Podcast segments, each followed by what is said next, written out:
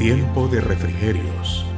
Momentos maravillosos de consuelo y alegría desde la presencia del Señor. Con el pastor Michael Velázquez. Los ninivitas le habían hecho mucho daño a Israel. Los ninivitas eran los peores enemigos.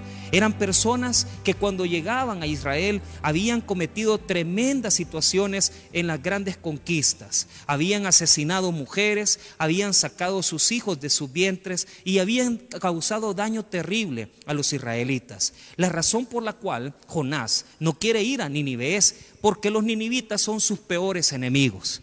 Eso lo lleva a apartarse de la voluntad de Dios. Y comenzamos a ver en el capítulo 1 a este Jonás en rebelión.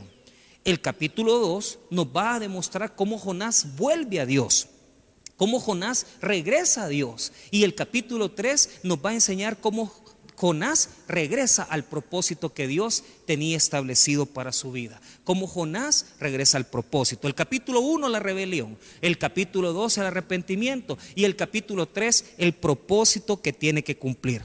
Ahora, veamos las partes de las malas decisiones. Cuando nosotros nos apartamos de Dios. Número uno, lo primero que sucede es que nos separamos de la comunión con Él. Dice en el versículo 2 del capítulo 1, levántate y ve a Nínive pero ¿qué sucede? Vea el versículo 3. Y Jonás se levantó para huir de la presencia de Jehová a Tarsis y descendió a Jope y halló una nave que partía para Tarsis y pagando su pasaje entró a ella para irse con ellos a Tarsis, lejos de la presencia de Jehová. Él pensaba que él podía estar lejos de Dios. Y eso es lo que sucede. Cuando de repente tomamos decisiones equivocadas, tomar la decisión de tener una relación ilícita, tomar la decisión de poder renunciar a un trabajo, tomar la decisión de comenzar una relación con una persona y sabiendo que yo estoy casado o sabiendo que esa persona está casada. ¿Qué es lo que sucede? Aunque tú estés en el templo, aunque estés adorando a Dios, te apartas de la presencia de Dios, comienzas a apartarte de su designio, comienzas a apartarte de la voluntad de Dios. Pero escuche bien, la segunda de las situaciones que suceden cuando tú comienzas a apartarte, no es necesario que tú salgas del templo. Tú puedes seguir sirviendo, tú puedes seguir llevando una administración, pero puedes estar lejos del Señor. ¿Qué sucede cuando Jonás toma la decisión de ir a Tarsis? Se aparta de la presencia de Dios, se aparta de la presencia de Dios. Y eso es lo que sucede cuando nosotros tomamos caminos equivocados. Pero escuche bien, las malas decisiones nos van a llevar a tormentas de la vida. Vea lo que pasa en el versículo número 5. Y los marineros tuvieron miedo y cada uno clamaba a su Dios y echaron al mar los enseres que había en la nave para descargarla de ellos. Pero Jonás había bajado al interior de la nave y se había echado a dormir. ¿Qué es lo que provoca? Grandes tormentas tormentas de la vida. Tu economía está en crisis, donde tu familia ya no está tranquila, tu esposa te reclama, te dice cosas y, la, la situación comienza a tornarse dificultosa porque comienzan a venir las tormentas. Cuando nosotros nos comenzamos a apartar de la presencia de Dios, nuestro camino es de bajada. ¿Por qué? Él no quiso ir para otro lado más que para Jope. Dice el versículo 3 que descendió a Jope. Dice el versículo 5 que estaba abajo en el interior de la nave. Nuestro camino es de bajada.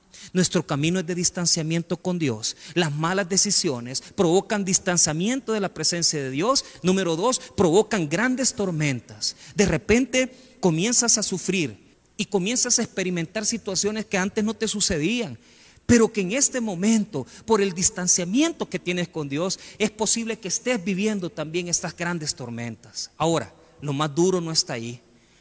¿Por qué? Lo más duro es la tercera situación de las malas decisiones. Afectas la vida de las demás personas. Un alcohólico no está afectando su vida, está afectando la vida de su familia.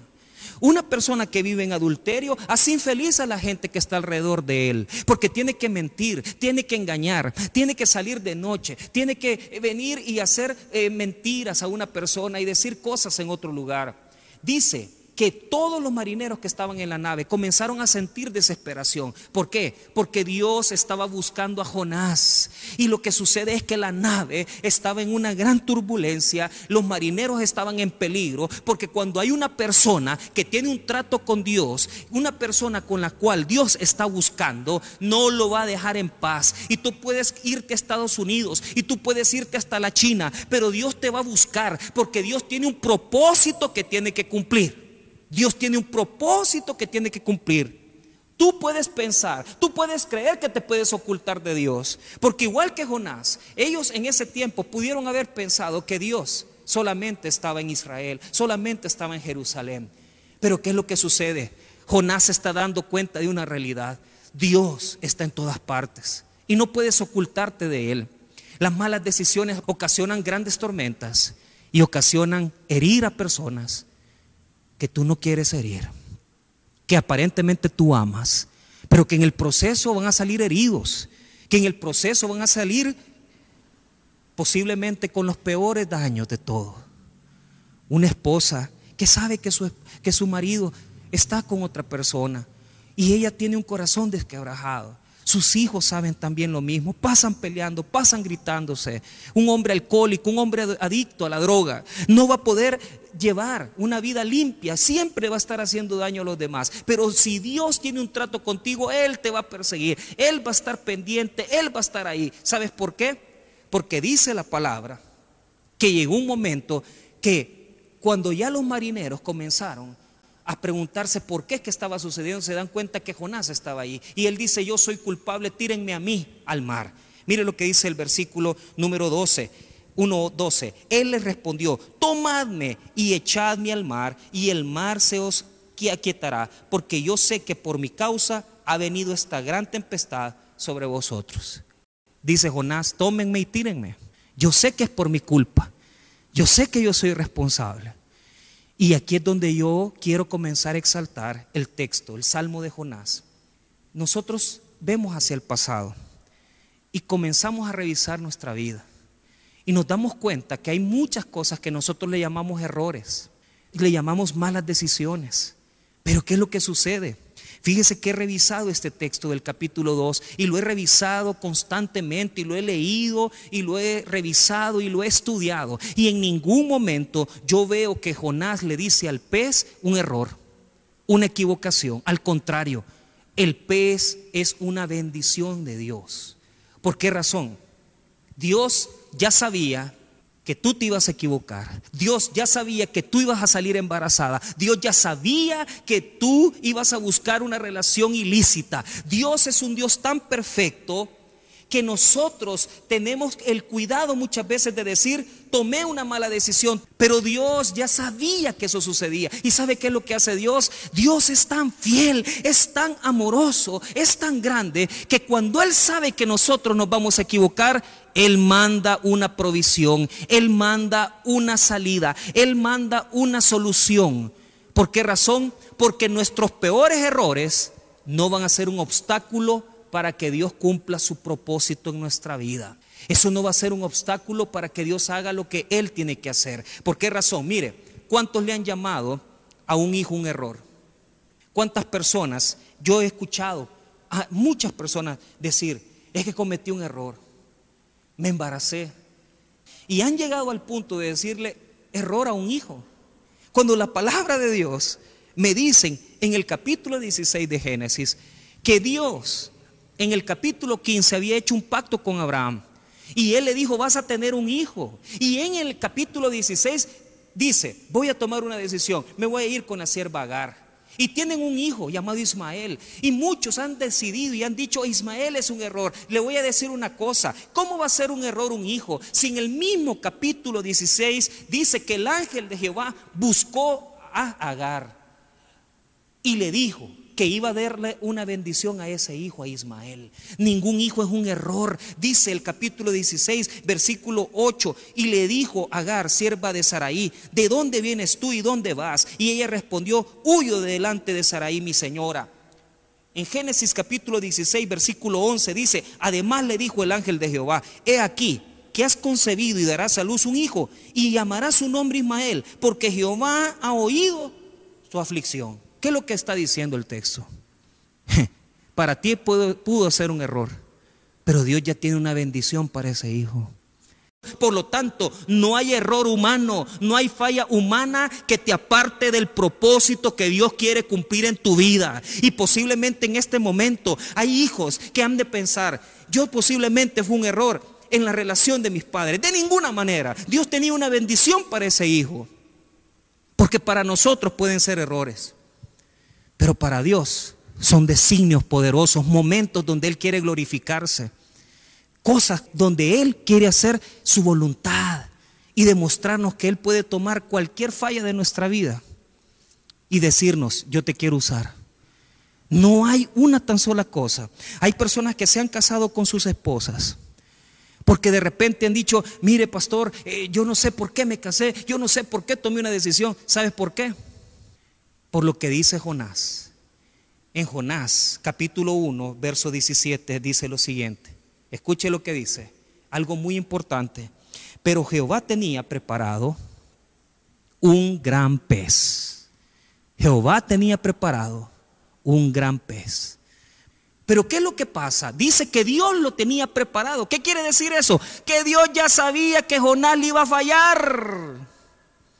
Dios ya sabe que tú no eres fiel. Dios ya sabe que tú eres débil. Pero aún así, Él va a cumplir el propósito que tiene para tu vida. Y por eso prepara un gran pez. No le llames error, llámale oportunidad. Y en ese momento, el momento del pez es algo trascendente. ¿Por qué? Porque para Jonás va a ser su mayor bendición. Ese hijo que tuviste a la edad de 18 años, no fue un error, fue una bendición de Dios tomaste una mala decisión, tiraste la toalla, posiblemente te fuiste para Estados Unidos y te arrepientes, es una bendición.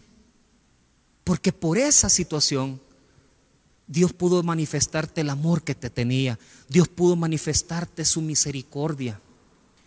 ¿Y qué es lo que pasa? Dios tenía preparado el pez. ¿Sabe por qué lo tenía preparado? Porque él ya sabía que Jonás iba a fallar. Dios ya sabía que Jonás iba a apartar de él. Dios ya sabía que Jonás se iba a desviar del camino. Pero Dios nunca se cansa. Jamás se va a cansar de tratar con el hombre. Mire, pastor, yo tomé esta mala decisión. No te preocupes, Dios no se cansa. Él va a seguir trabajando contigo hasta que tú le obedezcas. Él no se cansa de buscar que nosotros hagamos su voluntad. Dios no se cansa de buscar que nosotros hagamos su designio. Dios preparó el pez porque él sabía que se iba a equivocar. Como así también preparó la bendición de Ismael porque sabía que Abraham se iba a acostar con su sierva Agar. Dios tiene una provisión para nuestros errores. Dios tiene una provisión para nuestras malas decisiones. Y Dios tiene los peces para que nosotros pensemos ¿Y qué pasa en el pez?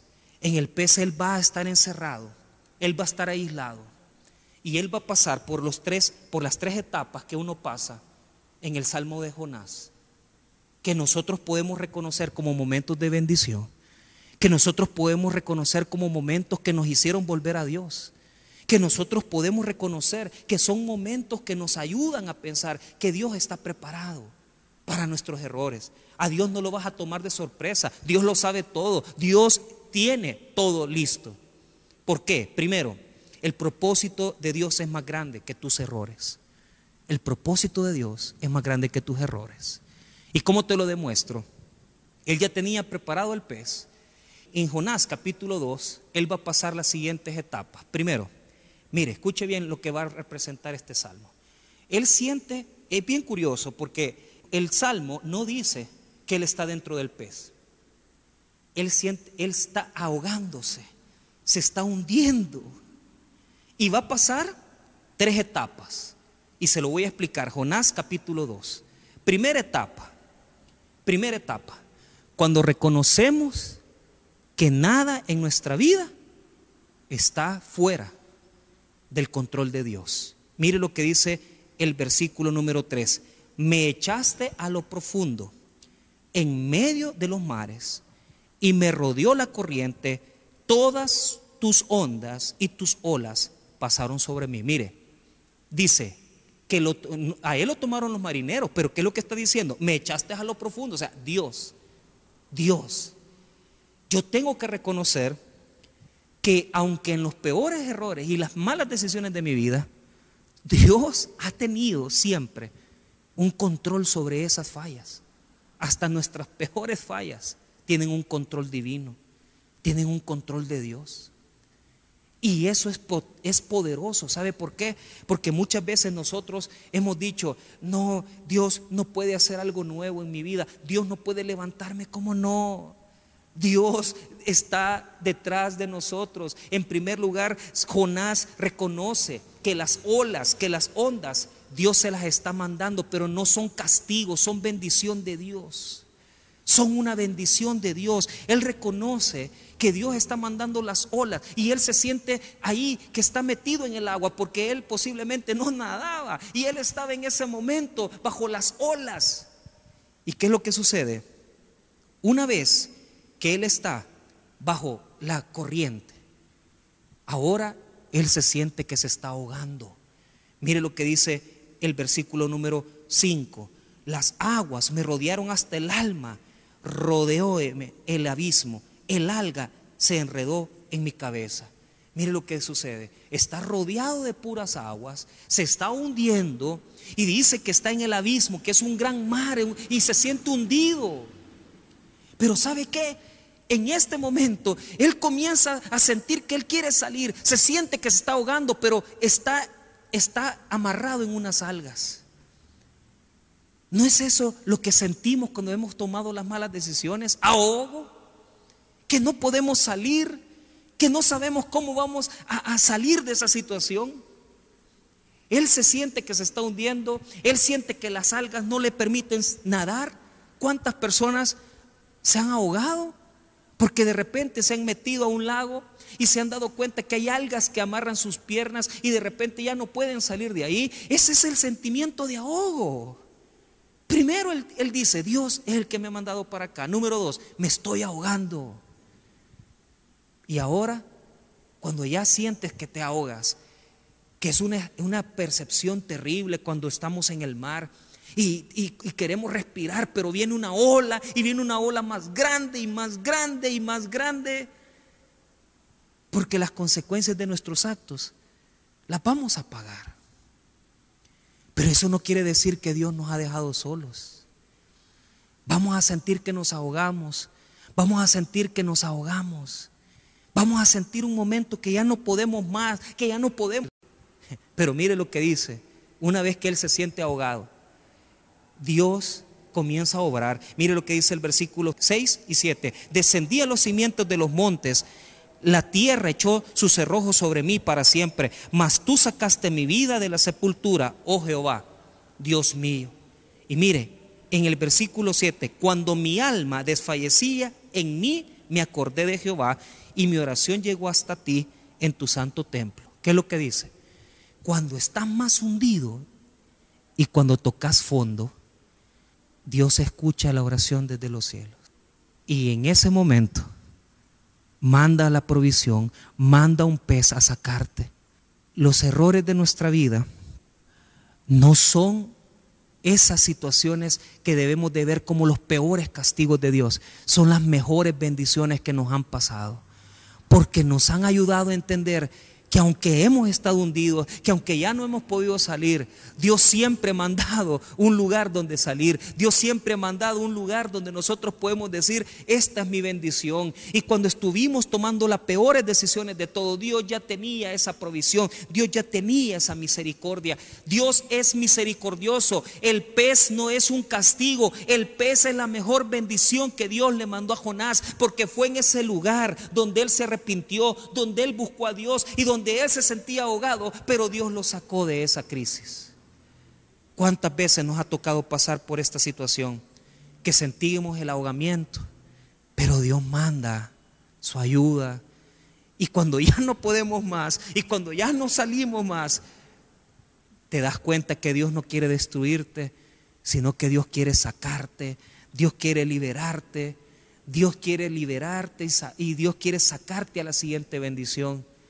Y eso fue lo que sucedió. ¿Cuál es el gran milagro?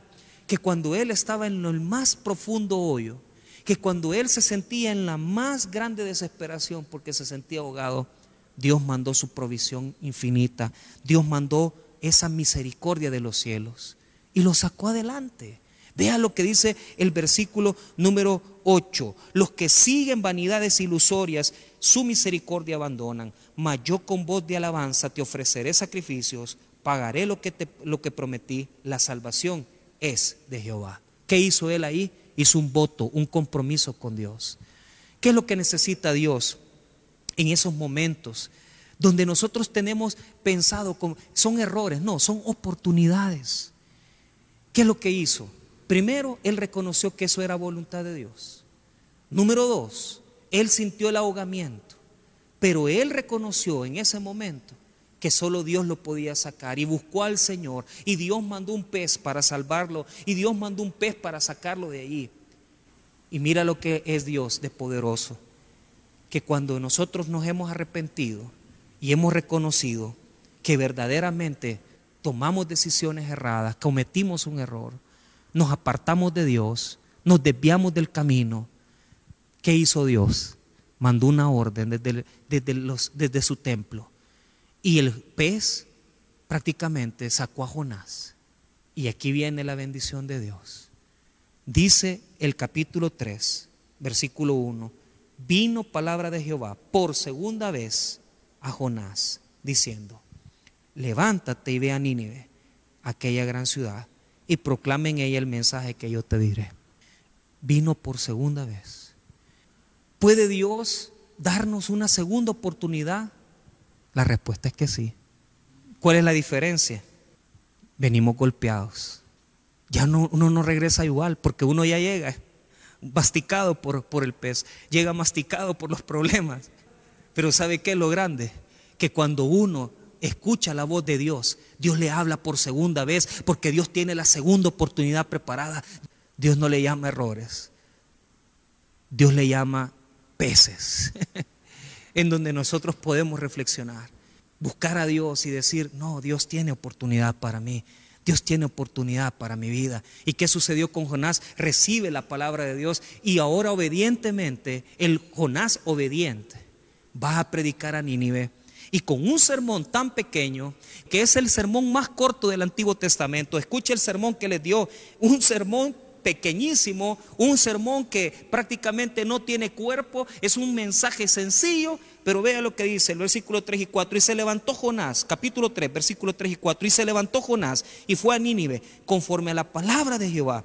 Y era Nínive, ciudad grande en extremo, de tres días de camino. Y comenzó Jonás a entrar por la ciudad, camino de un día, y predicaba diciendo, de aquí a 40 días, Nínive será destruida. Con ese sermón, pero con una reseña diferente, porque él venía saliendo del estómago, del vientre del pez. Él venía herido, él ya venía con esos golpes que uno viene. Pero ahora sí te puede usar Dios, pero ahora sí te puede poner palabra, pero ahora sí puedes ser obediente a su voluntad, pero ahora sí puedes cumplir el propósito. Bendito sea Dios por los errores de nuestra vida, que son oportunidades. Bendito sea Dios por los peces que Dios manda, porque ahí es donde aprendemos, ahí es cuando somos ministrados, ahí es cuando aprendemos a depender de Dios y Dios nos lleva a la siguiente oportunidad y Dios nos lleva a la siguiente nivel de unción. Porque solamente así nosotros aprendemos el propósito, que Dios no cambia el propósito, siempre va a terminar haciendo con nosotros lo que Él ha establecido. ¿Y sabe qué? Se arrepintió toda Nínive. Sus peores enemigos se arrepintieron. ¿Por qué? Porque Jonás es como Jesús. Pero yo no termino ahí. Escuche lo que dice este texto en Mateo capítulo 12, versículo número 38. Entonces respondieron algunos de los escribas y de los fariseos diciendo, Maestro, deseamos ver de ti señal. Él respondió y les dijo, la generación mala y adúltera demanda señal, pero señal no les será dada, sino la señal del profeta Jonás. Porque como estuvo Jonás en el vientre del gran pez tres días y tres noches, así estará el Hijo del Hombre en el corazón de la tierra tres días y tres noches los hombres de Nínive se levantarán en el juicio con esta generación y la condenarán, porque ellos se arrepintieron a la predicación de Jonás y aquí más que Jonás en este lugar. ¿Qué es lo que ellos vieron? La señal de Jonás. La gente le pedía a Jesús señales. Pero dice Jesús, no le vamos a dar señales. Ellos querían que Jesús moviera los cielos, que moviera una estrella. Pero Jesús dice, no vas a recibir señales, vas a recibir la señal de Jonás. ¿Y cuál es la señal de Jonás?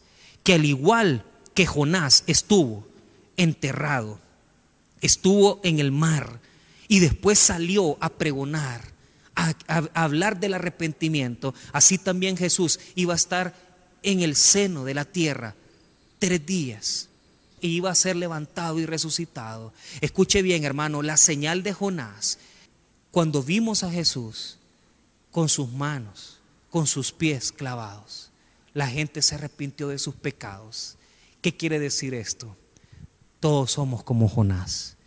Cuando la gente ve que usted tuvo una vida liberal, tuvo una vida que a veces a usted hasta pena le pudo haber dado y que tal vez usted pasó por los peores errores, ¿sabe qué? Usted es la señal de Jonás, porque usted es lo que la gente mira, usted es lo que la gente ve. La gente dice, esa persona estuvo en el vientre del pez, esa persona fue un alcohólico, esa persona abandonó su pareja, esa persona cometió tremendos errores, pero vino a los pies de Cristo y fue transformado, porque somos como la señal de Jonás, que la gente puede ver en nosotros que Cristo nos ha cambiado, que Jesús ha hecho un cambio en nuestra vida y que Jesús nos ha dado un nuevo resplandor y que Jesús ha dado una nueva vida en nuestra existencia.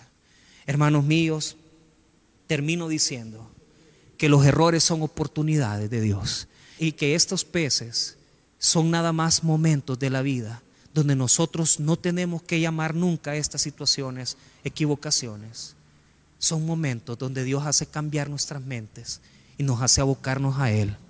Pero que Dios tiene segundas oportunidades para nosotros y que nosotros somos la señal de Jonás. Porque nosotros, hermanos, reflejamos que después de tener una vida perdida, después de tener una vida lejos de Dios, Dios ha traído arrepentimiento, cambio a nuestra vida. Hermanos, yo no sé por la situación que estás pasando. Tal vez estás en el vientre del pez. Pero en el nombre de Jesús te vas a levantar y vas a resucitar porque Dios te va a dar una nueva vida en Cristo Jesús. Vamos a orar en este momento. Señor Jesús, yo te recibo hoy como mi único y suficiente Salvador personal. Creo que eres Dios, que moriste en la cruz por mis pecados y que resucitaste al tercer día me arrepiento, soy pecador. Perdóname, Señor. Gracias doy al Padre por enviar al Hijo a morir en mi lugar. En Cristo Jesús mi Salvador. Amén. Sintoniza nuestras emisiones por Facebook Live, Tabernáculo Bíblico Bautista, Amigos de Israel Cojutepeque